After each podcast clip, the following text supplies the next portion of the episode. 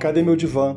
É um podcast que discute a atualidade à luz da psicanálise de um modo irreverente e despretensioso, com gente de um humor duvidoso.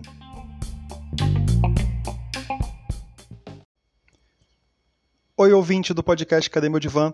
Aqui é o Moisés Santos e eu estou passando aqui para pedir a você uma gentileza.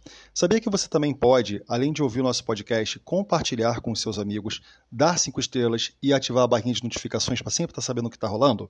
Então, a gente está pedindo para vocês que ajude para que a gente possa ser mais ouvido e alcançar todo mundo com a nossa mensagem. Forte abraço para todo mundo e a gente se vê por aí. Boa tarde ou boa noite para você que está ouvindo a gente. É, esse aqui é o podcast que vai virar também um vlog, com certeza. É, o nosso nome, o nome do podcast é Cadê o meu divã? Né? Porque a intenção é a gente falar dos desesperos do nosso cotidiano e nossa necessidade de análise. Né? E aqui eu sou Moisés Santos, sou professor da área de língua portuguesa, né? também tenho uns estudos das áreas de relações internacionais e ciências políticas e sou doutorando em psicanálise, né? sou estudante da área de psicanálise com muito afim, com muito prazer, pelo Instituto Minha Esperança. Né? E aqui comigo eu tenho o César, que vai falar um pouquinho dele. Isso. Bom dia, boa tarde, boa noite, Moisés. Eu sou o César Lira, um acadêmico de psicanálise também pela Escola Minha Esperança.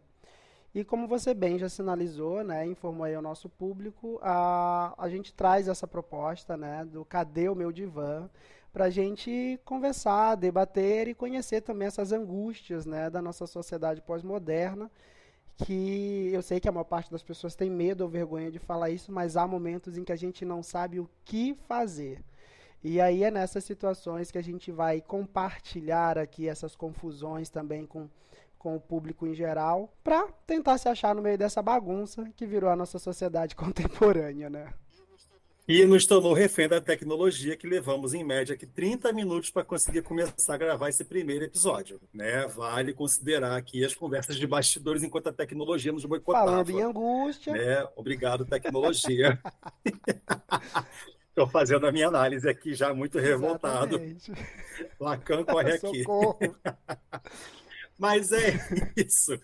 Mas é isso. Acho que antes de mais nada, a nossa intenção é fazer uma coisa muito despretensiosa, né? A gente quer comentar e compartilhar, porque talvez, de alguma forma, em algum momento da sua existência, você esteja se perguntando o que fazer, né? E a gente está aqui para poder falar um pouco sobre isso. Não que a gente saiba, porque a gente não sabe o que fazer, ninguém sabe de nada, mas porque a gente quer mesmo é, é, colocar essa angústia em público, né? Na nossa dinâmica de mil atos falhos que ocorreram em cada episódio, com certeza, né? Entre muitas outras questões. Mas a gente vai falar da nossa angústia porque acho que todo mundo tem um pouco dela e talvez nunca tenha se visto é, é, pensando nisso, ou se é, é em algum momento se encontrou pensando, não imaginou, será que tem alguém que pensa como eu? E aí, de repente, a gente está aqui. Né, falando desse momento em que você é, é, encontra alguém que pensa como você. E aí, como um, um, um aporte, né, um, momento inicial nosso, a gente decidiu falar é, é, da modernidade líquida, né, proposta pelo Bauman, à luz da psicanálise. Né? E aí, como o, o, o César se viu lendo isso ontem, né, e, e me mandou um, um, vídeo aí muito incrível falando coisas a respeito do livro, foi um insight muito legal, e eu pensei, nossa, mas por que não começar com ele, né, falando sobre isso? E aí, vamos lá. O que é a modernidade líquida? Pois Vai é. Lá. É um conceito bastante complexo, né? Uh, nem tão novo quanto talvez possa parecer, né? Uh, em algumas situações também a gente vai, é, é, vai ouvir esse mesmo conceito sendo chamado de pós-contemporaneidade. Né? Uh, é possível que alguns de nós já tenham se percebido que as coisas estão mais, como vamos dizer, mais voláteis, né? o nosso ritmo de vida está mais acelerado, as demandas são cada vez mais e mais, é cada vez por mais produção, é cada vez por mais conteúdo, é cada vez mais acelerado, né? E nesse livro do Bauman ele vai trazer exatamente, ele vai apresentar tudo isso que eu acabei de dizer e dizer isso é a nossa pós-contemporaneidade, isso é a nossa modernidade líquida. E para ficar mais clara a compreensão, é importante traçar um paralelo, né, com o período anterior que era simplesmente a modernidade, onde as coisas eram mais sólidas, exatamente como vai é, fazer a proposta contrária à nossa modernidade atual. Sólidas em que sentido? Tudo era muito mais previsível, digamos assim. As coisas aconteciam e mudavam, né, num outro ritmo, num outro, numa outra velocidade. Era possível, por exemplo, ah, no caso dos nossos avós, por exemplo, bisavós, eles nasciam e à medida que cresciam e iam se desenvolvendo ali, eles tinham certa clareza do que seriam ao longo da vida, né? Talvez seja uma realidade que a gente não que, que, que a, a, a sociedade atual não possa compartilhar com os nossos antepassados, né? Afinal de contas, sim, sim, tá verdade. difícil saber o que eu serei daqui a alguns anos, né? E o que é, porque isso também parece ter uma, uma, uma questão assim. Pra, o que eu vou ser daqui a alguns anos vai depender muito daquilo que o mundo vai ser para mim daqui a Exatamente. alguns anos. Né? Então, assim, se antes eu queria ser engenheiro, né? e aí o mundo começa a vender a imagem de que a engenharia já não vale mais a pena, eu já não quero mais ser engenheiro, e eu vou buscar outra área. Mas caramba, eu me dediquei à engenharia a vida inteira. Eu fui lá, era o melhor aluno em cálculo, né? nas matérias. É, é que envolviam os cálculos e tal, e agora eu vou ter que mudar, eu não posso mais ser engenheiro porque essa profissão, né, ela já não, não vai servir, ela não vai mais se encaixar. É. Né? E eu acho que tem essa relação também, que o que eu vou ser daqui a 30 anos, considerando que eu estou aqui na flor da minha idade com os meus 25, né? Não precisa, ninguém precisa falar que eu tenho 37, quase 40 e tal. Vamos falar dos meus 25 anos. O que eu pretendo ser daqui a 30 anos, né? Considerando que eu tenho 37, eu vou ser um possível aposentado, é, é também vai depender do mundo que vai se fazer para mim. Pode ser que eu não consiga me aposentar, né? A depender da forma que o mundo vai se dar. E o que era uma, uma incerteza que os nossos antepassados não teriam. Eles não tinham, né? O, alho o ato falho aí não teriam. né? E o alho, eu tô com fome. Outro ato falho aqui, ó, eu tô com fome. Tempero, gente, tempera a minha comida. E aí o que acontece é justamente isso, né? Porque era uma coisa que os nossos antepassados eles saberiam que na casa dos 60 possivelmente estariam aposentados, fosse pelos seus anos de serviço prestado, fosse pela questão da, da idade como um todo, eles estariam já aí a caminho da aposentadoria, coisa a qual a gente já não consegue falar Exatamente. hoje, porque o mundo está mudando. Exatamente. Para né, eu acho que tem um para trazer um conceito psicanalítico aqui, as demandas antes eram mais previsíveis, né? Era mais simples, era talvez mais fácil se programar diante daquela demanda. Hoje em dia, por exemplo, a gente vive para né, falar de um contexto né, atual, o nosso mercado de trabalho. Hoje em dia a gente vive uma constante mudança a respeito de qual é a profissão do momento, né?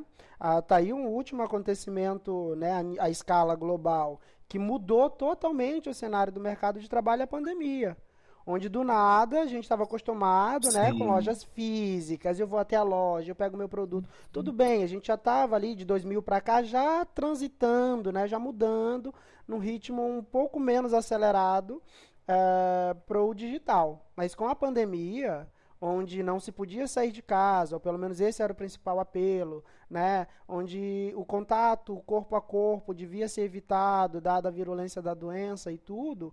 Então houve uma espécie de aceleração daquele projeto que seria é, o planejado para o mercado de trabalho. Então, agora, qual é a profissão do momento? As, as profissões da área de tecnologia.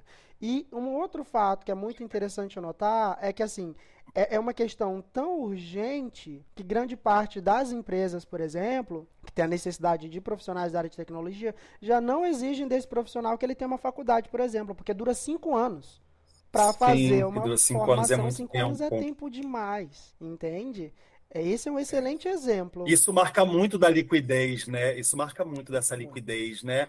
Porque, perceba, isso que você falou agora da, da, da, questão do distanciamento, das profissões que vieram pela tecnologia, me faz lembrar, e nós tivemos esse comentário alguns dias atrás, para quem não sabe, César e eu, a gente já se conhece, já confabula ideias há algum tempo, e dias atrás, numa aula, é, é, eu mencionei sobre isso, que era a questão do ensino à distância, que foi tão mal visto quando veio e de repente foi a única forma de as pessoas poderem se formar, né? Então, assim, aquilo que foi tão é, é, espancado socialmente, tratado como ah, o cara que estuda à distância é um vagabundo, o cara que estuda à distância ele não sabe de nada, ele não vai ser bom profissional. De repente, só tinha ele como Essa profissional, porque por basicamente um e meio foi o que se teve Né? E agora, aquilo que foi o pária é, é, da sociedade, que era o ensino à distância, virou a forma de você conseguir garantir o teu sustento porque muitos trabalhadores precisaram trabalhar em casa, e para isso ele tinha que se especializar em Exato. casa, ele tinha que se atualizar em casa. Então, e aí quando eu penso em questão de modernidade líquida, isso me faz pensar no valor da liquidez enquanto água, que é aquilo que água mora em pedra dura, tanto bate até que fura, né? A hora que ela não encontra o caminho, ela transborda e vai seguir o seu caminho, não adianta, você não tem para onde correr, né? E aí, eu acho que dentro dessa, dessa questão que você está tá mencionando, que eu acho muito interessante, é, eu acho que um dos fatos assim mais importantes dentro disso, considerando a, a questão tecnológica, é o quanto nós, enquanto sociedade, precisamos nos reconfigurar. E a gente não sabe o que, que nos espera amanhã, porque ninguém contou com pandemia. Então a gente não sabe, eu não quero causar angústia em ninguém, pelo amor de Deus, não é isso, mas a gente não sabe o que, que nos espera amanhã. Então a gente não sabe qual é a próxima mudança, o que, que o mundo vai preparar para que eu tenha que ser líquido nesse Exato, mundo. Exatamente. Né? Eu acho que tem essa. Esse, essa, inclusive, seria uma das grandes consequências de tudo isso. Né? Nesses poucos minutos, a gente está falando de um único aspecto, que seria o mercado de trabalho. Mas existem vários outros aspectos, porque afinal de contas, é a nossa modernidade. Isso engloba todo o nosso momento atual, não só este ou aquele segmento.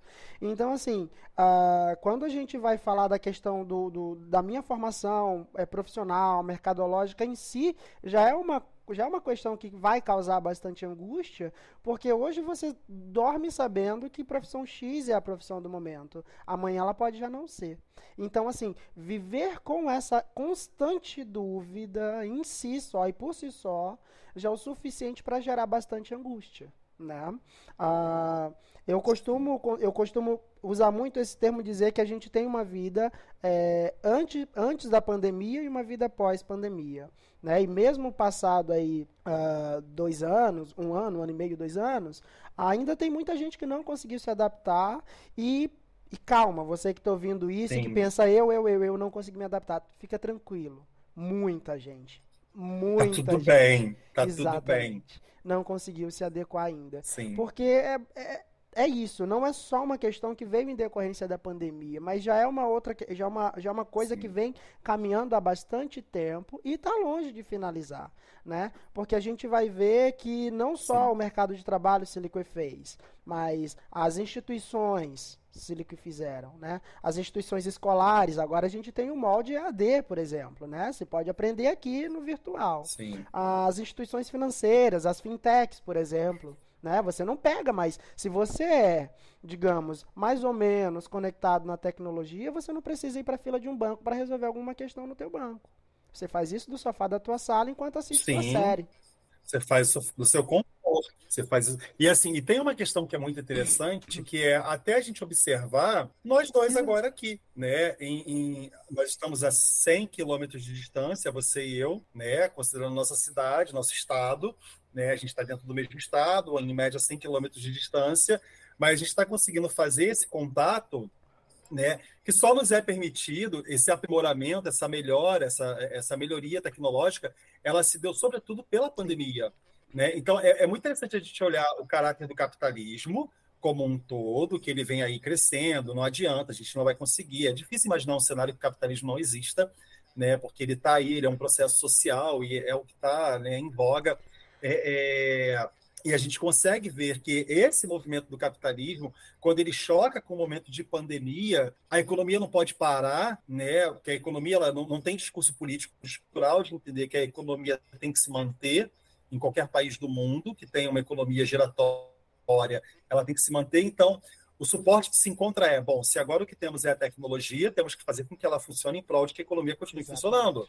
E aí, perceba, a gente faz esse encaixe, faz aplicativos como esse aqui que a gente está usando, ou qualquer outro que a gente não vai fazer nenhuma propaganda de ninguém, né? E a gente vai vendo todo esse processo acontecendo, e aí a gravação de tela, e edição de som, edição de imagem para a gente poder lançar essa imagem em algum lugar. Então a gente começa a ver que no começo, por exemplo, quando a, a pandemia veio, a pandemia não é o, o, o foco do, do, assunto aqui, mas quando a pandemia veio, por exemplo, as pessoas não sabiam o que fazer com a sala de aula. Eu falo como professor. Era uma angústia para mim, enquanto professor, como é que eu vou fazer para dar aula com aquele de criança e adolescente com a tela fechada porque eles não estavam bem com eles mesmos. E aí, de repente, é, nossa, já tem que ir para a escola e não, não, me, não me sinto bem, não me aceito. Era uma angústia da modernidade líquida que cobra de crianças posturas como roupa, posicionamento social. São crianças, não tem posicionamento social né? Mas a sociedade já está cobrando esse posicionamento. Então, agora, assim, caramba, na escola eu estava misturado no meio de todo mundo, eu ficava invisível. Agora, na câmera, eu vou ser visível, todo mundo vai me ver. Então, como professor, eu tinha que dar uma eu tinha que dar aula para um monte de caixinhas escuras, caixinhas pretas, com uma letrinha de um nome, que às vezes nem correspondia ao nome do aluno, porque nem o nome dele ele queria colocar, né? Mas ainda assim eu tinha essa tecnologia, esse aporte que me permitia fazer um trabalho de dar uma aula, ainda que eu fizesse a minha aula no eco, né? Eu falava e eu só escutava o som da minha voz ecoando naquela tela preta e não me devolvia nada. De vez em quando um aluno muito tímido conseguia me responder alguma coisa. Eu consigo considerar porque a minha matéria é chata, língua portuguesa eu amo e está tudo bem. Língua portuguesa, redação, literatura, não dá, gente. Tá tudo bem, Titio Moisés ama vocês. Mas, assim, é uma coisa que realmente complica. E aí você percebe que aquela criançada não estava pronta para isso. Mas o mundo tinha que fazer continuar. Né? E aí vem esse seu discurso do, do, do que Silique fez. Né? Então, eu acho que dentro desse conceito de modernidade líquida, né, é o momento do cadê meu divã, né? Onde é que eu boto a minha angústia nesse momento? Porque está tudo acontecendo. Um... Né? E eu acho que isso é um, é um é um, há um caso ponto da tua fala, aliás, há dois pontos da tua fala que eu gostaria de marcar, né? É claro, o foco da, da nossa conversa desse momento não é a pandemia, mas ela representa, ela simboliza é, um momento de ruptura, né? Uma, um rompimento com o que Sim. era e com o que é. Né? Por isso ela é tão mencionada e eu acredito que na história é, ela continuará sendo mencionada por isso, porque ela tem essa representatividade ah, histórica de ruptura. É um divisor Exatamente. de águas. Um outro ponto é, da tua fala é não se pode parar. No livro A Modernidade Líquida do Bauman, ele traz essa, essa questão para a gente pensar. Ele diz que o momento atual, essa sociedade pós-contemporânea, essa modernidade líquida, é, aos olhos dele, ela seria um inverno, seria um grande inverno onde você atravessa um rio com uma fina película de gelo e que você não pode parar, porque se você parar, uhum. você cai. E se você e você se você cai. parar para analisar bem o fluxo das atividades nos dias atuais é isso. Você precisa estar o tempo todo muito atualizado com o último tema e esse tema muda com uma velocidade absurda. Você precisa estar antenado no mercado de trabalho, qual é a notícia, o que aconteceu, o que, que é, o que não é, e está tudo mudando muito rápido. Só que a questão é, nós temos, né, biologicamente, viemos aparelhados com um sistema que consegue acompanhar isso, a nossa mente. É quase impossível parar de pensar. Mas o corpo biológico, o corpo físico Sim. que dá suporte a essa mente, ele não consegue acompanhar esse fluxo. Então, por vezes, e é justamente aí Sim. que vem a pergunta: cadê o meu divã? Com quem eu falo sobre como eu cadê estou me sentindo, né? Com quem eu falo sobre essa sobrecarga? Para onde eu levo né? onde isso, eu levo? O que né? eu faço com isso? Socorro, alguém me ajuda aqui. Né? É, então, assim, é, é, é o que se e, pensar sobre isso, né? Quando você fala dessa questão do, da metáfora do Bauman com a camada fina de gelo, né? E eu acho que isso é o que pode causar uma certa angústia, porque eu acho que toda a sociedade pós-moderna sabe que está andando nessa fina camada de gelo. Eu acho que não existe um indivíduo que consiga olhar e falar: tá tudo bem, eu posso ficar parado aqui. Ficar parado vai ser uma escolha, mas vai te tornar responsável por uma escolha que de alguma forma pode te fazer sofrer uma coisa que talvez você não precisasse. Né, se simplesmente aceitasse a necessidade de sair daquela camada fina de gelo, né, para poder chegar é, é, aonde você realmente quer. E eu acho que é esse o ponto, né? Não é o, aonde querem que aonde querem que eu chegue, mas aonde eu quero chegar, né? Eu acho que esse é o movimento que, que tem pesado muito na sociedade hoje, que é essa parte em que as pessoas estão dizendo para você para onde você deve ir, o que você deve fazer. Eu acho que é uma das angústias da, da, da nossa sociedade pós-moderna, ela está baseada justamente nisso, porque isso vai contra é, é, o, o que eu realmente gostaria de fazer né? Porque assim, é, foi aquilo que eu falei no início sobre o ser engenheiro e deixar de ser engenheiro porque o mercado de trabalho não está para engenheiro. O mercado de trabalho está para qualquer coisa. Sou eu quem vou decidir para que coisa vou me inclinar. né? E como a gente está aí caminhando é, é, em função de um, de um conceito de felicidade que a gente tem, que a gente sente, né? Aí aquela percepção do Freud, por exemplo, da felicidade, que todos os homens desejam, eles querem ter esse prazer intenso, interminável, que vai ser a ausência completa do desprazer, né? Mas o desprazer está aí, ele está aí o tempo todo, a gente não vai conseguir fugir desse desprazer, e muito pelo contrário, né? A gente deve, em, determinados momentos, saber aproveitar esse desprazer, abraçar esse desprazer, porque ele também vai contribuir né, para o nosso encontro com aquilo que é prazeroso, com, com aquilo que é o gozo, né? Que o Lacan vai nos falar tanto. Né? E eu acho que uma das angústias das sociedades é, é, líquida, né, dessa modernidade líquida, eu acho que uma dessas angústias é o, o que nos liquefaz tanto é essa busca, essa panaceia pelo prazer, que a gente estaria assim, ah, mas eu nunca encontro, eu nunca encontro. A gente não vai encontrar dessa forma, né? Eu acho que é, é a gente aceitar que está tudo bem não conseguir encontrar a felicidade que eu idealizei, mas saber aproveitar cada pingo de felicidade que me e vem. E aí que entra o divã. Né? E eu acho que é isso que está...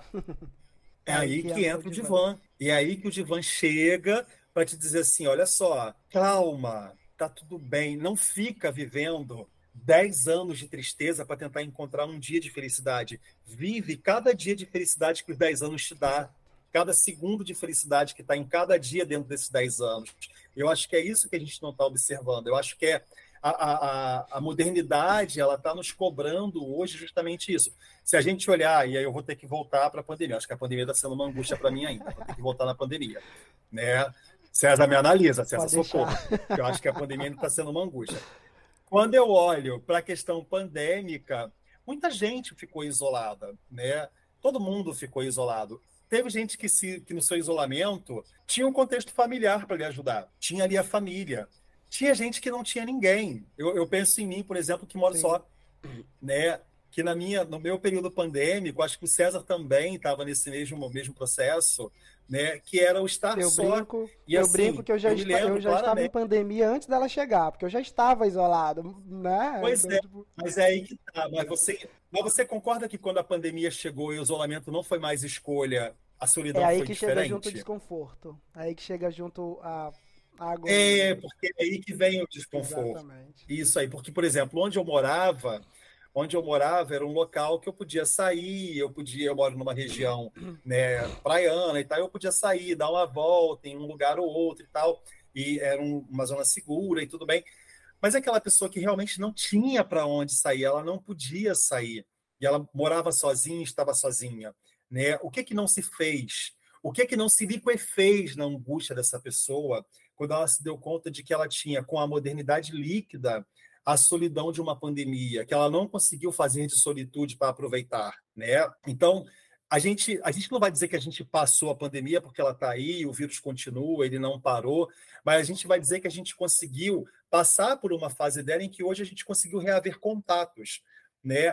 E uma das coisas que, que eu sempre penso muito, eu não sei se isso passa pela sua cabeça, é o fato de que algumas pessoas elas ainda agem dentro do núcleo da tristeza, do núcleo da dor, quando elas poderiam, nossa, eu passei por esse momento, eu estou aqui vivo e eu podia estar aproveitando e vivendo mais dessa vida, mas não, eu ainda preciso dessa angústia como forma de penalização de quem eu sou e tudo isso. Eu acho que é, essa angústia, né, é, é uma angústia que eu, eu me entristece muito, né? Ela me faz refletir muito, porque o, o movimento está aí acontecendo o tempo todo, né? E a gente não tá, tem gente que simplesmente não está olhando para esse movimento, né? Eu acho que isso é uma parte muito forte. É algo muito curioso de se pensar, porque na verdade, né, a, o que a pandemia traz, né, trazendo até essa referência dessa outra última fala, o que a pandemia traz é uma necessidade de você ficar bem consigo, né? E, e aí a questão é que isso tudo foi imposto de uma maneira muito abrupta. Você acordou e uma pessoa que não estava ali, estava estabelecida aquela situação, né? Algumas pessoas conseguiram lidar bem com isso, porque em algum lugar, e aí eu não sei se isso é a maioria, se é a minoria, isso de fato, a questão quantitativa de fato não é relevante aqui. Mas algumas pessoas conseguiram transitar sobre, esse, sobre essa etapa, né, sobre, esse, é, é, sobre esse fato que nos acometeu é, de maneira muito repentina, outras não, outras ainda arrastam isso até hoje. Né? Que é justamente o que vai conversar sobre essa facilidade ou não que cada um te, tinha de lidar com essa solitude, né? E o principal, a gente não pode Sim. desatrelar essa facilidade ou falta dela a, da questão social. Nós não vivemos numa sociedade que te incentiva a ser uno. Né? A gente tem o ideal de amor romântico aí para isso. Você é metade, você Sim. já é partido, né? Então aí do nada vem um evento. Você já é esse metade Exato, de alguém. Aí do nada vem um evento que diz assim, ó, agora mesmo, se tu é, se tu é metade, então te acomoda aí que tu vai ficar um tempinho sendo só metade. E aí? Eu olho para essa metade, o que, que eu faço? Que tipo de angústia, que tipo de desespero me vem com isso, né? E, e, é como você disse, algumas pessoas ainda arrastam isso, outras ainda é, continuam, na verdade, se comportando é, como se precisassem estar isoladas, e não só pela questão da pandemia. É que, claro, tudo tudo, tudo na vida tem duas faces, né? Os pós, os contras, o aspecto positivo e o negativo. Ao mesmo tempo que todo esse avanço tecnológico nos permite encurtar uma distância, né? Que é você tá na tua cidade, eu estar na minha, a gente está conversando isso, poder parar em qualquer lugar do mundo, né? Isso também tem sua faceta negativa, que é eu estar tá na mesma mesa de um café, à sua frente, e estar tá com o celular entre nós dois, Sim. não estar conseguindo estabelecer elos. Essa também eu percebo que é uma dificuldade sim, muito grande no pós-pandemia. Né? E consequência também dessa modernidade sim. liquefeita. Porque também não se, não se liquefez apenas a noção de espaço, mas a noção de tempo, entende? Sim, sim. É muito interessante essa questão do tempo, né? Porque é, é, é aquilo. O tempo é uma coisa que a gente não dobra. A gente não vai conseguir dobrar. Tempo vai ser tempo sempre né? Um minuto sempre vai durar um minuto. Aí eu vou lembrar, por exemplo, daquele processo da criança que quando ela queria ganhar mais tempo, ela virava para a mãe só mais cinco minutinhos, como se cinco minutinhos né, fosse passar muito rápido. Não, ia passar exatamente cinco minutos e que no final essa criança com cinco minutinhos ganharia dez, porque a mãe iria se esquecer de contar cinco minutos, né? E a gente conseguiu crescer numa sociedade em que a gente faz, né, espera um minutinho virar uma eternidade. Né? Quando um minutinho seria um minuto que teria né, o seu tempo ali cravado né, naquela quantidade de segundos.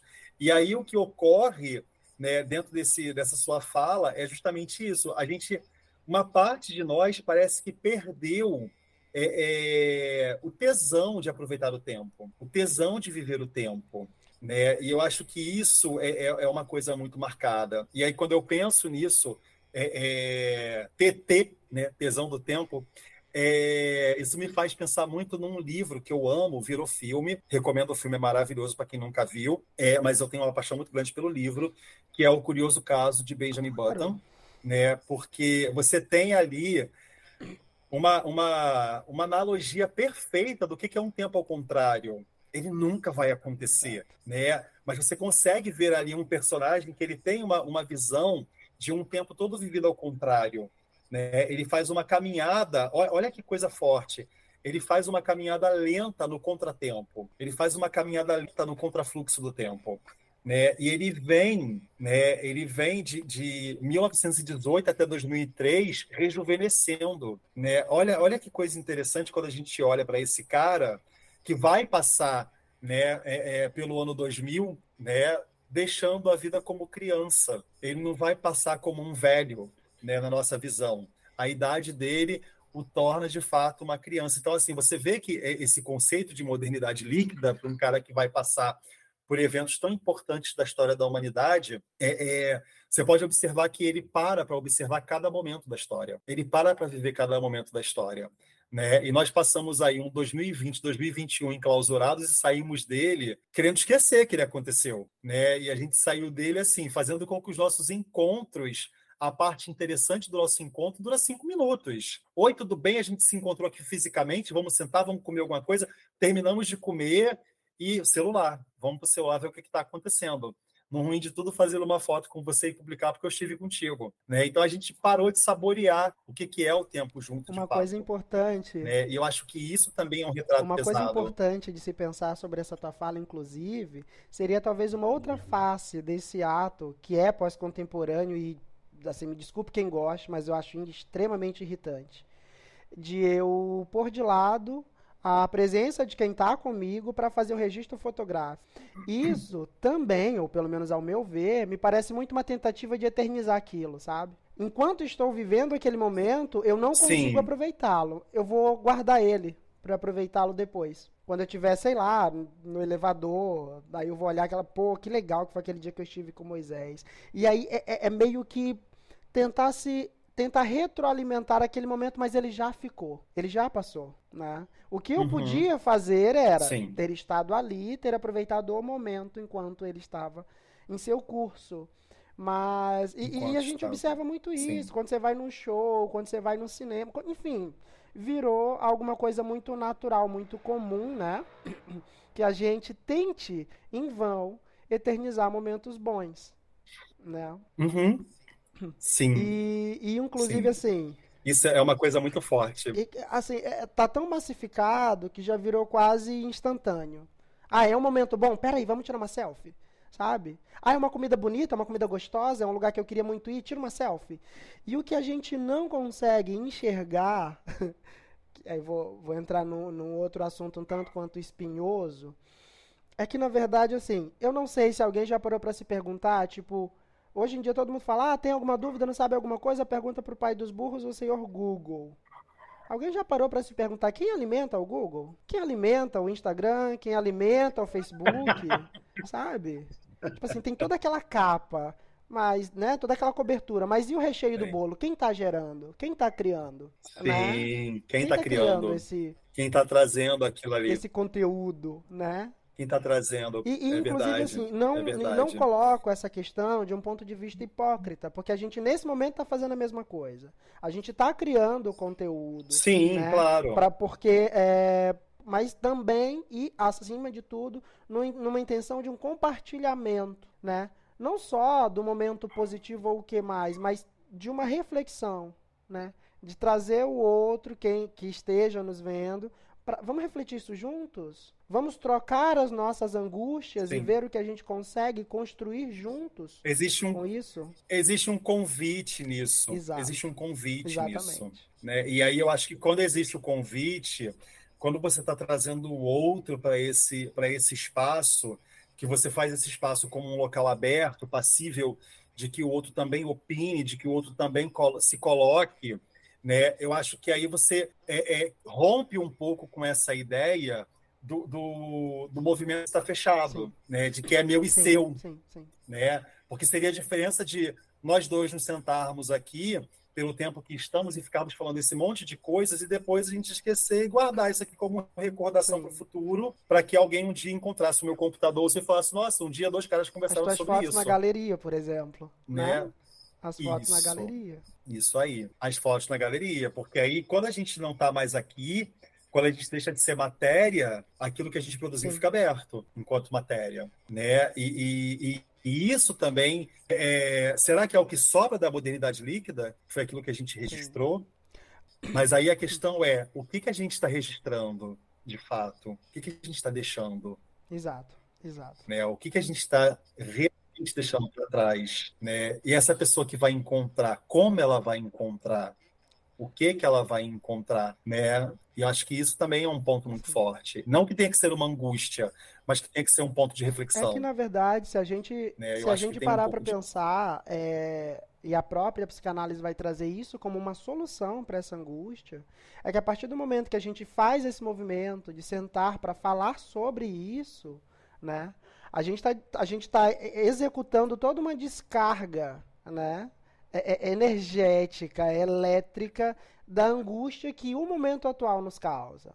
Da agonia que, se eu não falo, que se eu não ponho para fora, se eu não exponho, se eu não compartilho, vai acabar me fazendo sucumbir, né? Porque a partir do momento que eu sento para conversar contigo sim, sobre, sim que os comentários estarão abertos para ouvir o que os espectadores trarão né, sobre, sobre a, a sua posição diante do que a gente está falando, a gente está elaborando isso. Né? A gente está fazendo alguma outra coisa, uma... está sublimando isso. A gente está fazendo dessa angústia. Tem uma fala, útil. inclusive, tem uma fala, inclusive, do livro Modernidade Líquida que vai dizer que descrições de líquidos são fotos instantâneas que precisam ser datadas. Exatamente. Exatamente. Né? Tem... Exatamente. Tem uma fala sobre isso, né? É, é... E aí também aquela parte da angústia, né? Que a gente está falando do não aproveitamento do seu tempo e tudo. Também tem aquela fala que o velho limite sagrado entre horário de trabalho e tempo pessoal desapareceu. Estamos permanentemente disponíveis, sempre no posto Sim. de trabalho. Né? E eu acho que é, é, isso, é, essa fala de que a gente está disponível no posto de trabalho, talvez seja o único momento que a gente não fica registrando. Sim. Você está no posto Exato. de trabalho. Né? E aí também remete àquela, àquela frase do estamos vivendo uma solidão numa multidão ao mesmo tempo, né? Porque a gente está é isso, porque eu estou naquele ambiente ali, eu estou sozinho no meio de todo mundo. E cada indivíduo está sozinho no meio de todos, e eu faço parte do, do todo. E cabe se, e cabe se questionar, né? Por quê? Né? E esse outro também se sente só. E aí que está o ponto. Por que vestir a roupa do lobo solitário quando você não está só? Exato. Né? O que o que que te o que que te prega necessitar da, da, da, da do fardo de ser solitário? Que existe uma diferença entre você saber lidar com a, a, o seu conceito de solidão, e a gente encontrou a palavra solitude para isso, e você estar só quando você não precisa estar só.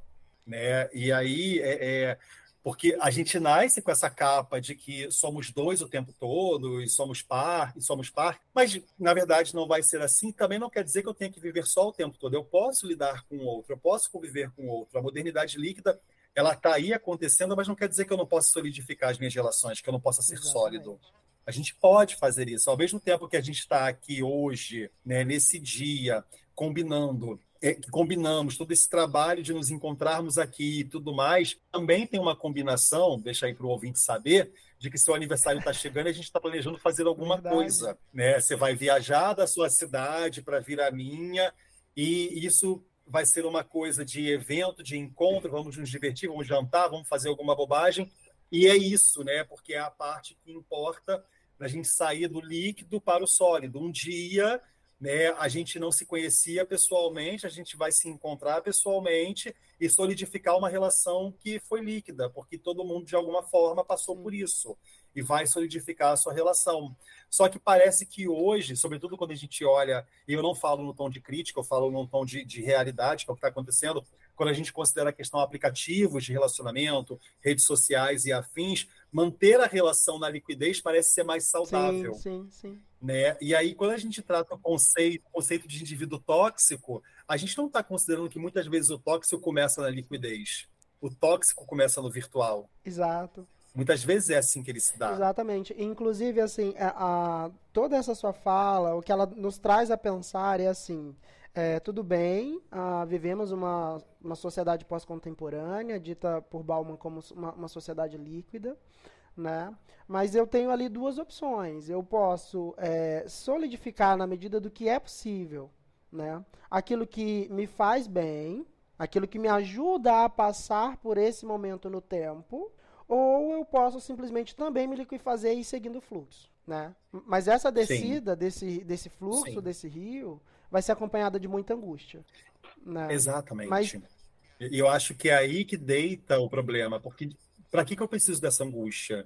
Exato, exatamente. Né? Aí vamos para a análise. Qual é meu ganho secundário nessa angústia que eu abraço? Exato. Por que, que eu abraço?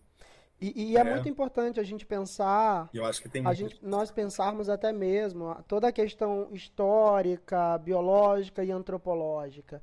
Nós não, nós não chegamos à sociedade, ao ponto na história e no tempo em que estamos, nos isolando. Não foi por isso que chegamos. Pelo sim, contrário. Sim. Foi pelo exato oposto, né? Foi pelo exato oposto. Sim, então, assim, a, é, é uma ideia a deixar para o público que, assim, se você se sente sozinho, questione-se. Em que momento você está escolhendo isso e por quê, né? Quais são as crenças Sim. que você está alimentando e carregando consigo que te fazem achar que precisa ser solitário? Necessitar da solidão. Exatamente. Exato, exato o que que você carrega, é, é, e aí para o, a pessoa que escuta né, isso aqui agora e não tem uma noção do conceito de angústia que a gente está falando tanto aqui, né, para o Freud, né, a angústia ela tem uma relação com um acúmulo de excitação somática, né, de uma natureza sexual, que ela é acompanhada de um acréscimo da participação psíquica né, do, dos processos sexuais. Então, assim, a angústia é, é, é uma frustração que você está carregando em você ali, e a pergunta é por quê? Para quê? Qual o objetivo dela? Né? Por que, que você precisa dela? Né? Porque enquanto você carrega ela só, onde você descarrega?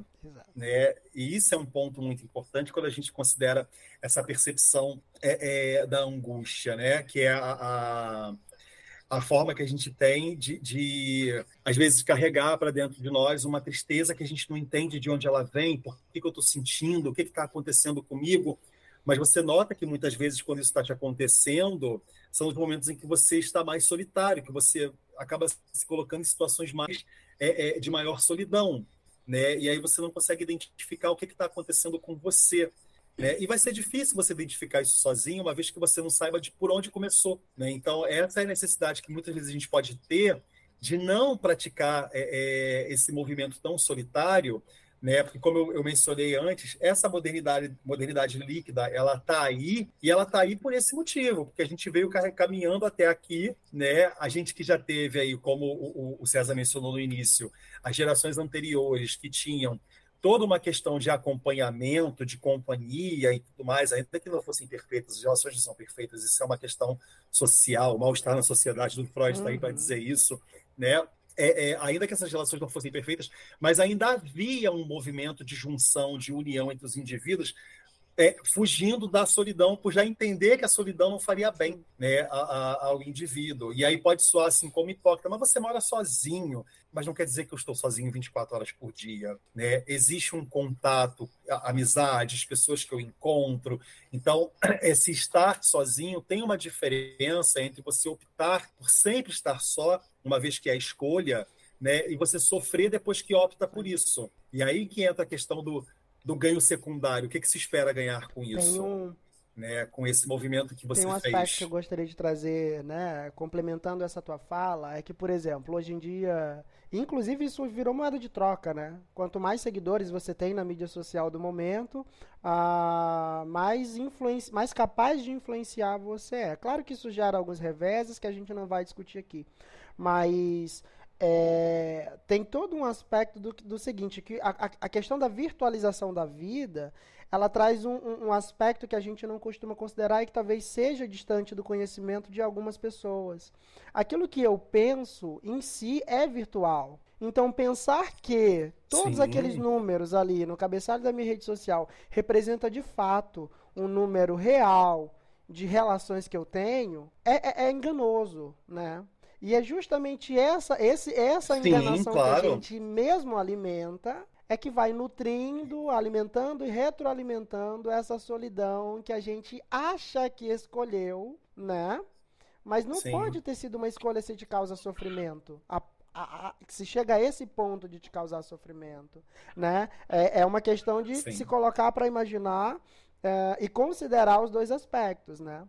Ah, o princípio ali da realidade, que na psicanálise a gente vai trazer à tona, que a gente vai precisar considerar, e também tudo isso aqui que está sendo fruto da tua própria criação mental. Não, mas, nossa, eu, eu tenho vários Sim. amigos na rede social XPTO.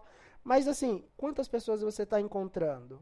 Com quantas pessoas você tem relações de verdade? Sim. Ah, é, falando disso, tem uma, um aspecto interessante até mesmo para para exemplificar nisso que eu estou dizendo. É muito comum, eu sou uma pessoa que gosto bastante de, da minha solitude, eu gosto de ter o meu espaço, de poder ler, ver filmes, enfim, ocupar o meu tempo com aquilo que me, que me apetece.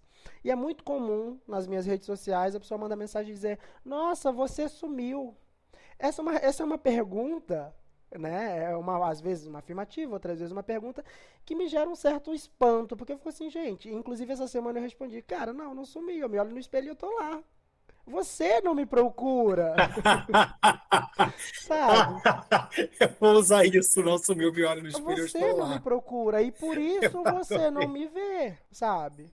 Mas você vê que isso, você vê que isso é um movimento muito interessante. Depois que inventaram uma frase, né, Oi Exato. sumido. Como assim? A frase oi sumido, ela veio e ela vem com espírito de cobrança. Exatamente. Ela vem numa entidade Exatamente. cobradora, um cobrador Exatamente. de impostos 2.0, né, da era virtual. Exatamente. Então assim, é tipo, oi sumido. Mas peraí, eu não sumi, eu estava aqui Só o tempo você todo. não viu. Você não me procurou. Vamos, vamos assumir que nós dois sumimos, Exato. então? Né? Vamos assumir que os dois Exato. sumiram, porque isso que você falou, essa, eu acho essa falação incrível da questão do, do, do, do virtual, do número virtual de seguidores, que me faz pensar em um episódio, que é o seguinte: a solidão numerada, uhum. a solidão Exatamente. numérica. Isso vai virar episódio. a solidão numérica, porque assim, você olha para a virtualidade em que você tem lá no seu Instagram é, é 50 mil seguidores e tem três amigos. Exatamente. Então, assim, o que, que aqueles 50 mil seguidores realmente significam? Nada, significam para o seu ego a alimentação de saber que você é seguido, né? Mas que de verdade as suas trocas mais reais, mais verdadeiras, acontecem num núcleo muito Tem menor. uma outra, uma outra questão que eu preciso sinalizar aqui, inclusive nessa tua fala, para a gente trazer de volta o capitalismo, porque isso não está desvinculado. Né? O momento atual, as agonias que são geradas em decorrência dele, essa virtualização da vida, enfim, está tudo ligado, tá tu... é uma grande rede, na verdade. Né? A questão foi se virtualizando, virtualizando, virtualizando. Ah, o, olhar sistêmico capitalista olha para isso e diz: podemos agregar valor a esses números. Podemos né? agregar isso valor. Isso pode se tornar valor. Isso aí. Há, há uma série que eu gosto muito e um episódio específico que eu acho fantástico. Obviamente você já deve ter visto a série Sessão de Terapia, quando uma das pacientes, a Kiara, Sim. vai no consultório do terapeuta, do analista, e na hora de fazer o pagamento, ela diz: Ah, beleza, uma selfie comigo custa X. Ela quer pagar a terapia com uma selfie, porque ela é uma influencer, sabe? Porque ela Perceba é que ela não faz distinção entre o mundo virtual e o real nesse momento. E o real, né? sim. Porque esse analista não recebe em like ele recebe em espécie, em dinheiro. Sim, recebe em espécie. Sabe? Então, Sim. aquela cena para mim ela é icônica porque ela materializa essa falta de senso, essa falta de noção que alguns de nós pode viver e compartilhar do que é real e do que não é. Né? Do que não é. Exato. Nossa, que forte, que forte. Bom, eu acho que a gente já pode caminhar para o nosso encerramento, que a gente já está aqui há 50 Podemos. minutos. Enchendo a mente das Podemos. pessoas. Mas aí eu tenho o seguinte, né? Qual é a sua indicação? Você tem alguma indicação para fazer para alguém de série, filme, livro, alguma coisa? Oh, nossa, eu tenho tantas. Tem alguma coisa que você eu queira indicar? Eu tenho tantas. Eu... Considerando o que a gente falou considerando modernidade líquida, tem alguma que você conseguiria indicar? Além do livro Modernidade Líquida do Você é vai me ajudar com isso porque você tem uma cabeça melhor para guardar números do que eu. Tem, e nós estávamos comentando na última vez que nos encontramos a respeito daquela série Black Mirror, onde a pessoa tinha um Black Sim. Mirror, que ela tinha um recurso para voltar à lembrança. Sim. Eu não lembro o número do episódio. Sim, sim. Então, tá na primeira temporada. Gente, não me julguem, tá? Se eu errar. Mas eu acho que tá na primeira temporada e é o último episódio. Eu lembro o nome do episódio em português, que é Toda a Sua História. Aí, vou pesquisar, né? Porque Esse o pai é o nome do episódio. Toda a sua história. Então, vamos ser hipócritas e procurar onde falamos mal. Vamos lá.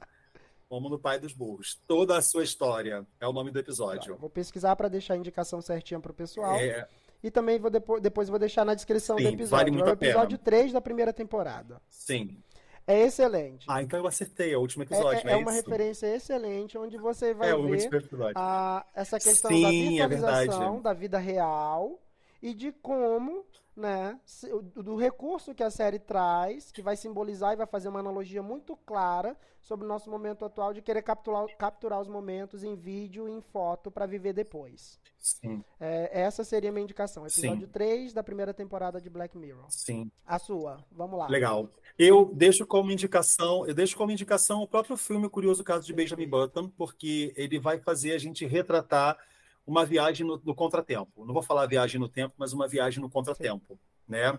É, eu acho que esse é um filme que ele pode nos fazer refletir um pouco a angústia, né, ou as angústias do nosso tempo em vida, é, é, do nosso tempo aqui enquanto fazemos a nossa história, né, e quem a gente escolhe para participar dela com a gente. Né? E eu acho que o, o, personagem Benjamin Button ele faz escolhas muito interessantes ao longo da vida dele. Né? E é, é, é muito forte. O filme é, é, antigo, mas eu acho que quem não viu pode se deliciar, e quem já viu pode deliciar de novo com uma, uma perspectiva que eu vou trazer aqui de uma, um momento em particular do filme que é quando, sabe quando a gente vive a nossa vida e de repente a gente vira uma chave, tudo muda, né? É o que acontece na história do personagem central né, o Benjamin Button, quando ele está conversando com uma pessoa que está cortando o cabelo dele, e ele fala uma frase, faz uma pergunta para ela que é: se eu te dissesse que eu estou vivendo ao contrário dos outros, né? Que eu estou rejuvenescendo enquanto, enquanto os outros vão envelhecendo. E ela vira para ele com muita naturalidade, como ela já é muito velha, está esperando a morte chegar. Ela fala para ele assim: seria muita responsabilidade, eu teria pena de você. Você teria muitas responsabilidades com isso.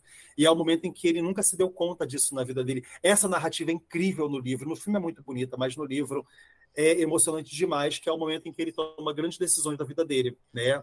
E aí eu acho que é, o Benjamin Button ele é um lobo solitário é, é, não opcional, ele não tem opção, ele tem que ser, porque afinal de contas todo mundo que ele conhece, ele vê envelhecer e morrer, enquanto ele vai na via contrária. Então ele é a solidão em pessoa, ele é a solidão encarnada, né? Apesar de tanta gente que passa pela vida dele. Então acho que essa é a minha indicação, tá? É, eu queria aproveitar o momento também para dizer que esse é nosso primeiro episódio. A gente espera aí que gere frutos muito positivos, né? A ideia aqui partiu de mim e do César e a gente está aqui nessa, nessa ideia de fazer isso funcionar. Né? E também queria que vocês entendessem, quando olhassem a capa do nosso podcast, né? aquele rosto super multifacetado, né? que são as nossas inúmeras máscaras, né? como diz aí uma professora nossa do Instituto, das máscaras que usamos, as inúmeras máscaras perguntando onde está o meu divã, cadê o meu divã? Né? E a nossa intenção sempre vai ser, nunca vai ser verter a um lado político ou coisa parecida, é sempre trazer uma coisa do que, que a gente está vivendo agora e tentar discutir aqui com vocês para que vocês possam, é, é, de repente, se encontrar nessa conversa, nesse bate-papo. Né? O César sempre vai estar apresentando junto comigo e eu junto com ele. É, e a gente, cedo ou tarde, volta e meia, vai trazer alguém aí para poder discutir mais alguma coisa. De repente, até uma personalidade incrível aí, um digital influencer que peça uma selfie como forma de pagamento por essa nossa análise junto. A Kiara vai estar entre Quem nós sabe? em breve, gente. Então é isso, galera. então é isso. Um beijo muito grande para todos vocês. Tá? Procurem o seu divã, por favor, ok? Façam análise, procurem o seu divã, vão se cuidar, que a gente está se cuidando. Beijo grande. Até a próxima. Bom. É isso, pessoal. Gostaria também de me despedir, né? Espero que esse conteúdo criado aqui possa trazer, né, as devidas reflexões, uh, o que eu acredito muito fortemente que trará, depender do momento em que esse conteúdo vai chegar até você, né? As dicas, as sugestões também, uh, digamos, literária barra artística, né? Uh, ah, para que vocês vejam e quem sabe se de repente no meio de um caminho desse, na, você não ter esse momento de iluminação, né? Digamos assim, de da tua forma única, que isso eu acho muito importante de frisar. Não existe um modelo certo de viver. A vida não tem receita, né? Ela se faz à medida que você vive. E você é resultado dessas construções, dos filmes que vê, das pessoas que toca, das pessoas por quem é tocado, dos livros, das músicas, enfim. Você é esse, grande amontoado de experiências que você vivencia ao longo da vida e o que você decide fazer dela. E nunca se esqueça, quando eu digo você decide, é isso. Eu estou dizendo que isso é uma escolha. Você pode olhar para o momento atual e dizer: ah, mas a sociedade é líquida, então não tem o que fazer. Sim, tem sim. É, é uma escolha sua, cabe a você decidir de que maneira você vai passar por essa sociedade líquida, passar por esse tempo em que você é, está, né? É, se vai ser de uma maneira feliz, alegre, tocando positivamente as pessoas, ou se não. Né? A escolha é sempre nossa, acredite. Uh, ficamos por aqui. Em breve trazemos aí mais conteúdos e vamos sempre é, é trazer sempre nesse clima muito aberto, né? Como o Moisés bem menciona, não há, não é do nosso interesse aqui defender ideologia política, religiosa, nada disso. Esse é para ser um ambiente aberto e livre, como tem que ser a vida, né? Eu agradeço a vocês ficarem com a gente até aqui e até a próxima. Beijo, galera. Beijo, beijo. Tchau, tchau.